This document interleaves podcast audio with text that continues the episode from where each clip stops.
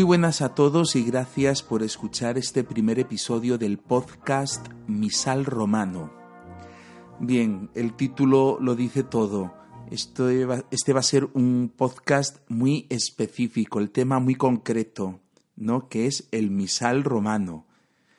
Eh, en concreto, la tercera edición oficial en español del Misal Romano, reformado por mandato del Concilio Vaticano II y que ha entrado en vigor el primer domingo de Cuaresma del año 2017. Entiendo que habrá personas que no les interese este tema, pero a mí me parece muy importante. Eh, bueno, para mí como sacerdote, para los sacerdotes y para todas las personas de fe, para las personas que celebran su fe. ¿Qué es el misal romano? El misal es el libro, bueno, perdonad porque voy a hablar de manera coloquial. El misal es ese libro gordo que tenemos los sacerdotes encima del altar. Y en ese libro gordo viene, eh, eh, contiene todo, oraciones, rúbricas, instrucciones, todo lo necesario para celebrar la Santa Misa, para celebrar la Eucaristía. ¿No? Por, tanto, es el libro, el libro importante en la celebración de la, de la Santa Misa. Eh, antes del Concilio Vaticano II, por lo visto, yo no he visto ningún misal anterior, eh, antes del Concilio Vaticano II me refiero, pero por lo visto el misal anterior contenía también las lecturas. Con el Concilio Vaticano II se separan las, las lecturas de la misa del libro gordo, ¿no? Y entonces tenemos por un lado los leccionarios y por otro lado el misal romano. Eh, como os decía, esta tercera edición oficial en español ha entrado en vigor el primer domingo de Cuaresma.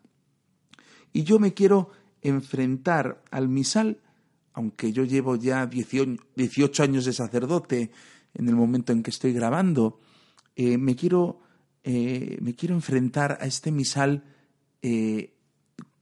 de nuevo, quiero decir, como si fuera un principiante. Eh, eh, cualquier sacerdote que se ordene este año no tiene por qué conocer las ediciones anteriores del misal, ¿no?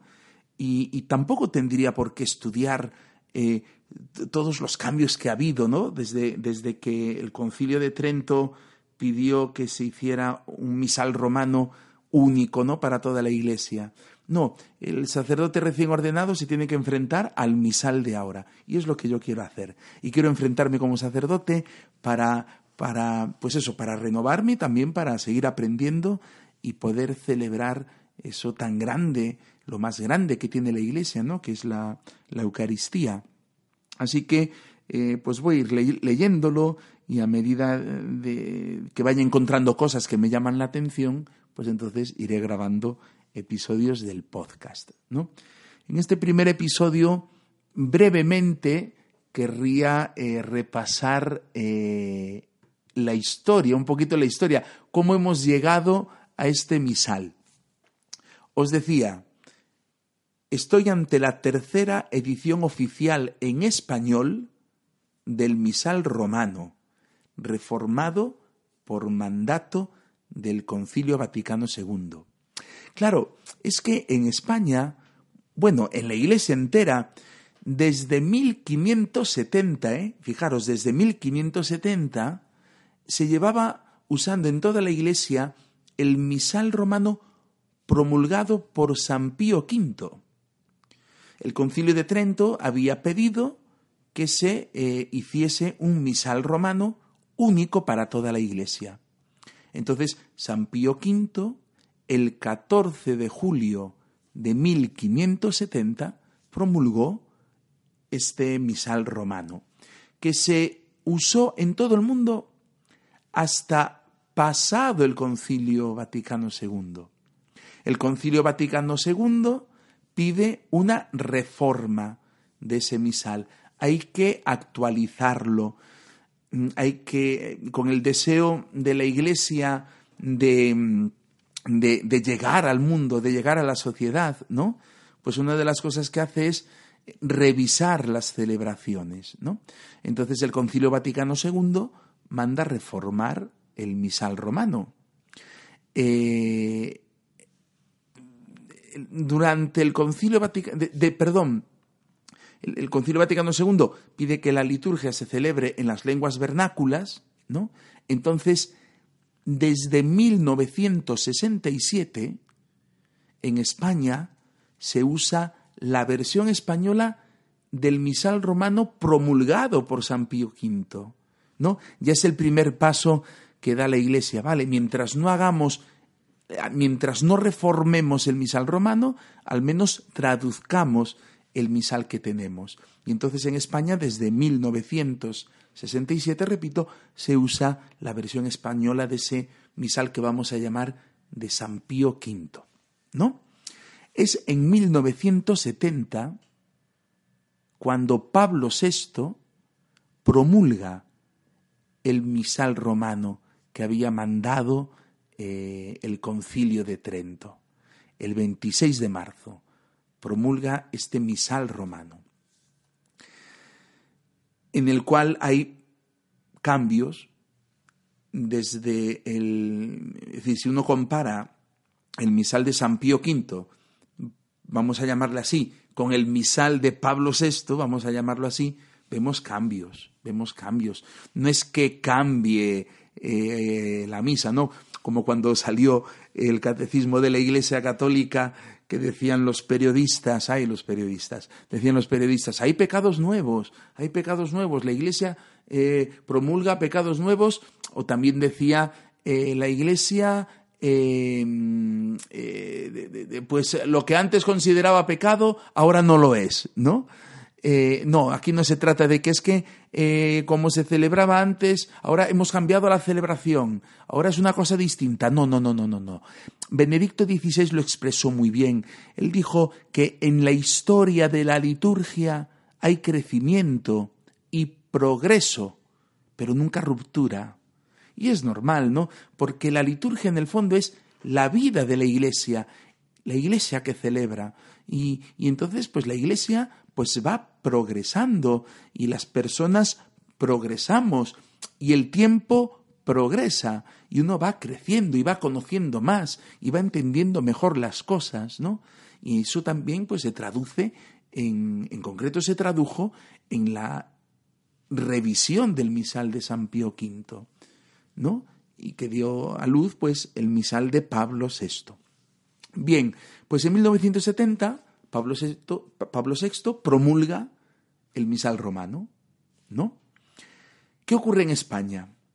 En España, entonces se hace una versión española, en español, como se dice, ad experimentum, ¿no?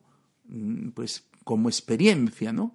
Y lo hacen en dos volúmenes, ¿no? Aún en alguna iglesia se conservan esos dos volúmenes, ¿no? Esa versión española se presentó el 3 de diciembre de 1971, pero era como experiencia, vamos a ponerlo a prueba, ad experimentum, ¿no? A ver cómo funciona. Y durante los años que esté ad experimentum, pues vamos a valorar si hay que hacer cambios, si no, si, vale la pena esto, esto, otro, tal, ¿no? Bueno, en el fondo, esto ocurre en 1971 y atención, en 1977 aparece la primera edición oficial la primera edición oficial del misal romano en lengua española. 1977. Yo tenía cuatro años, fíjate, no me acuerdo. Primera edición del misal romano en lengua española en 1977. Claro, es la primera edición oficial del misal romano de, de, la primera edición, de la primera edición típica, ¿no? De la que promulgó Pablo VI en 1970. Pablo VI publica en 1970, sale en español en el 77, pero es que en el 75 ya se hizo una segunda edición típica latina del misal romano, ¿no? El 27 de marzo de 1975 aparece la segunda edición típica. Entonces, ¿qué ocurre? Que tenemos la segunda edición del Misal Romano en latín, pero en España estamos estrenando dos años más tarde, la traducción aún de la primera. Claro, es que no pensemos que esto, es decir, lo que dicen algunos, no, las cosas de palacio van despacio. Es verdad que van despacio, ¿no? Pero, pero bueno, es que estamos hablando de algo muy serio. Estamos hablando nada más y nada menos que de la celebración de la Iglesia, de la celebración de la Santa Misa, de, la Iglesia vive de la Eucaristía, ¿no? Estamos hablando de, algo, de lo más grande que tenemos en la Iglesia. Bueno, pues ahí tenemos. En 1975 en Roma ya tienen la segunda edición típica, nosotros en el 77 tenemos la primera edición oficial en español, pero que es de la primera edición, ¿no? De, de la de 1970. Bien, eh, pues eh, en España empiezan a, a, trabajar ya en una segunda edición, hay que aportar las novedades, que si hay nuevas plegares, las de los niños, las de la reconciliación y, y sobre todo empiezan a mirar hacia el año 1992. ¿Qué ocurrió en 1992? ¿Por qué la Iglesia miraba? En aquel momento hacia 1992. ¿Miraba porque eran las Olimpiadas en Barcelona? Pues no, no, no. ¿Porque era la Expo 92 de Sevilla? Pues tampoco, tampoco. ¿Porque era Año Santo Compostelano? No, porque el Año Santo Compostelano fue en 1993. Miraba a 1992 porque se celebraría en ese año el quinto centenario del descubrimiento y comienzo de la evangelización de América. Entiendo que es un tema muy controvertido, que hay sectores de la sociedad que ven con más los ojos el tema del descubrimiento y de la evangelización, que si se evangelizó obligando, no sé, muchas historias hay sobre esto, ¿no? Bueno, pero la Iglesia eh, quiere celebrar ese acontecimiento y querían, querían, eh, pues ya que en América, en la mayor parte de América, se habla español, pues querían unificar los textos, querían unificar las plegarias eucarísticas, querían unificar el Padre Nuestro. Y entonces, el 31 de marzo de 1988, se presenta la segunda edición oficial con el texto unificado del ordinario de la misa. El ordinario de la misa es la parte central, además casi central, ¿no? En el libro, casi físicamente, ¿no? Donde vienen las plegarias eucarísticas, donde viene todo lo que es común en todas las misas, ¿no? Entonces aparece ese texto unificado de las plegarias eucarísticas y del Padre Nuestro. Yo me acuerdo escuchar en el telediario la noticia de cómo cambiaba el Padre Nuestro. El Padre Nuestro, antes de ser unificado en España, decíamos, Padre Nuestro que estás en los cielos, los cielos, santificado sea tu nombre, venga a nosotros tu reino, hágase tu voluntad, así en la tierra como en el cielo, así en la tierra como en el cielo. El pan nuestro de cada día, dánosle hoy. Fijaros, ¿no? Yo no sé, los más jóvenes ni se acordarán. El pan nuestro de cada día dánosle hoy, y perdónanos nuestras deudas, así como también nosotros perdonamos a nuestros deudores. Y no nos dejes caer en la tentación, mas líbranos del mal, ¿no? Ahora el Padre Nuestro es distinto. En 1988 se presentó la, la, nueva versión y recuerdo que en la parroquia nos dieron unas tarjetitas que yo creo que incluso por ahí conservo y también, es que yo no me acuerdo si también se cambió el credo de creo en Dios, antes era creemos en un solo Dios y pasamos al creo en un solo Dios, del plural singular. No recuerdo, tendría que mirarlo, ¿no? Pero recuerdo las tarjetitas aquellas, ¿no? Del Padre Nuestro, del credo apostólico y del credo niceno-constantinopolitano, ¿no? El Padre Nuestro ahora, ¿cómo es? Padre Nuestro que estás en el cielo, antes era en los cielos, santificado sea tu nombre, venga a nosotros tu reino, hágase tu voluntad en la tierra como en el cielo. Antes era así en la tierra, ¿no? Danos hoy nuestro pan de cada día. No es el pan nuestro de cada día, danosle hoy. Danos hoy nuestro pan de cada día y perdona nuestras ofensas, como también nosotros perdonamos a los que nos ofenden, ¿no? Antes era, y perdónanos nuestras deudas, así como nosotros también perdonamos a nuestros deudores. ¿no? no nos dejes caer en la tentación y líbranos del mal. En vez de más, líbranos del mal y líbranos del mal. Pues esto ocurre en 1988. Llega el año 2000 y en Roma, el 20 de abril del 2000, se promulga la tercera edición típica del misal romano. Esta versión se promulga en el año 2000, aunque va a ver la luz en el año 2002, ¿no? Bien, es una edición mm, nueva, mejorada y enriquecida. ¿Por qué? Porque se hacen muchísimas aportaciones, especialmente aportaciones eh, mm, como fruto del nuevo Código de Derecho Canónico que se había, mm, que había entrado, que el, código de 1983, ¿no? Hubo que adaptar, ¿no? Cosas, ¿no? Y entonces todo esto se adapta en el año 2000, ¿no? Mm, aparece también una instrucción liturgian auténtica, liturgian, liturgian, liturgian auténtica, como queráis pronunciar el latín, eh, en la que se pone de manifiesto que hay que revisar las traducciones del misal, ¿no? Entonces, eh, pues en, en, España se sigue trabajando. Recuerdo, yo ya siendo sacerdote, recuerdo que en una de las jornadas de liturgia en nuestra diócesis se nos presentó eh, ese eh, ordinario, ordinario de la misa del misal este del 2002, que hoy lo conservo por allí, ¿no? Y, bueno, pues empezaron a mirar de que si traducimos, que no traducimos, que corregimos, que no corregimos, ¿no? Y en, y en esto que en España estamos revisando el misal, en el 2008 en el Vaticano se hizo una reimpresión enmendata, se dice enmendata, de la editio típica tertia del Misale Romanum, ¿no? Es decir, que la edición típica, la tercera edición típica del misal romano se enmendó, tuvo cambios en el 2008. Y claro, nosotros ya teníamos el misal ahí trabajado, vienen esos cambios y otra vez a seguir trabajando, ¿no?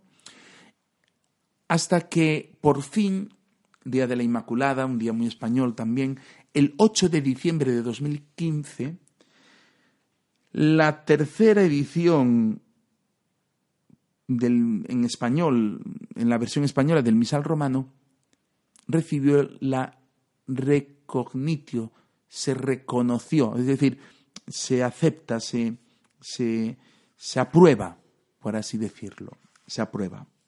En 2015 se aprueba eh, este, este, esta nueva traducción, esta nueva versión, se aprueba y es la que sale a la luz en empiezan a salir a la luz en el 2016, se publica, se empieza a imprimir en el 2016 y entra en vigor, entró en vigor el primer domingo de Cuaresma del año 2017.